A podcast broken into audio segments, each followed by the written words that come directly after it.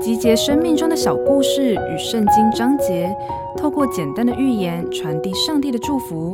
您现在收听的是《心灵绿洲》。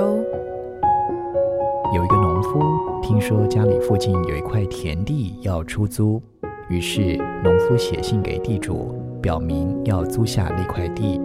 可是等了好久好久，迟迟不见地主的回信。有一天，农夫的邻居对他说：“放心，你不是逢年过节都会向他问安吗？我想他会记得这份心意，把地租给你的。”农夫听了这话，心中充满希望。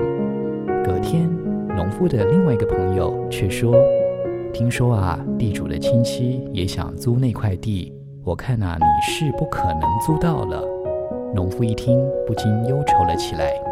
过了几天，地主终于来信，答应出租土地。农夫这时候才松了一口气，说：“现在我不用管别人怎么说，因为地主的话已经使我的心安定了。你的信心坚固吗？别人的话语是否左右你的心智？圣经上有一句话说。”你的话安定在天，直到永远。摆荡的信心使人内心疲惫，只有永恒的应许让人安心。本节目由好家庭联播网、台北 Bravo FM 九一点三、台中古典音乐台 FM 九七点七制作播出。瑞源银楼与您共享丰富心灵的全员之旅。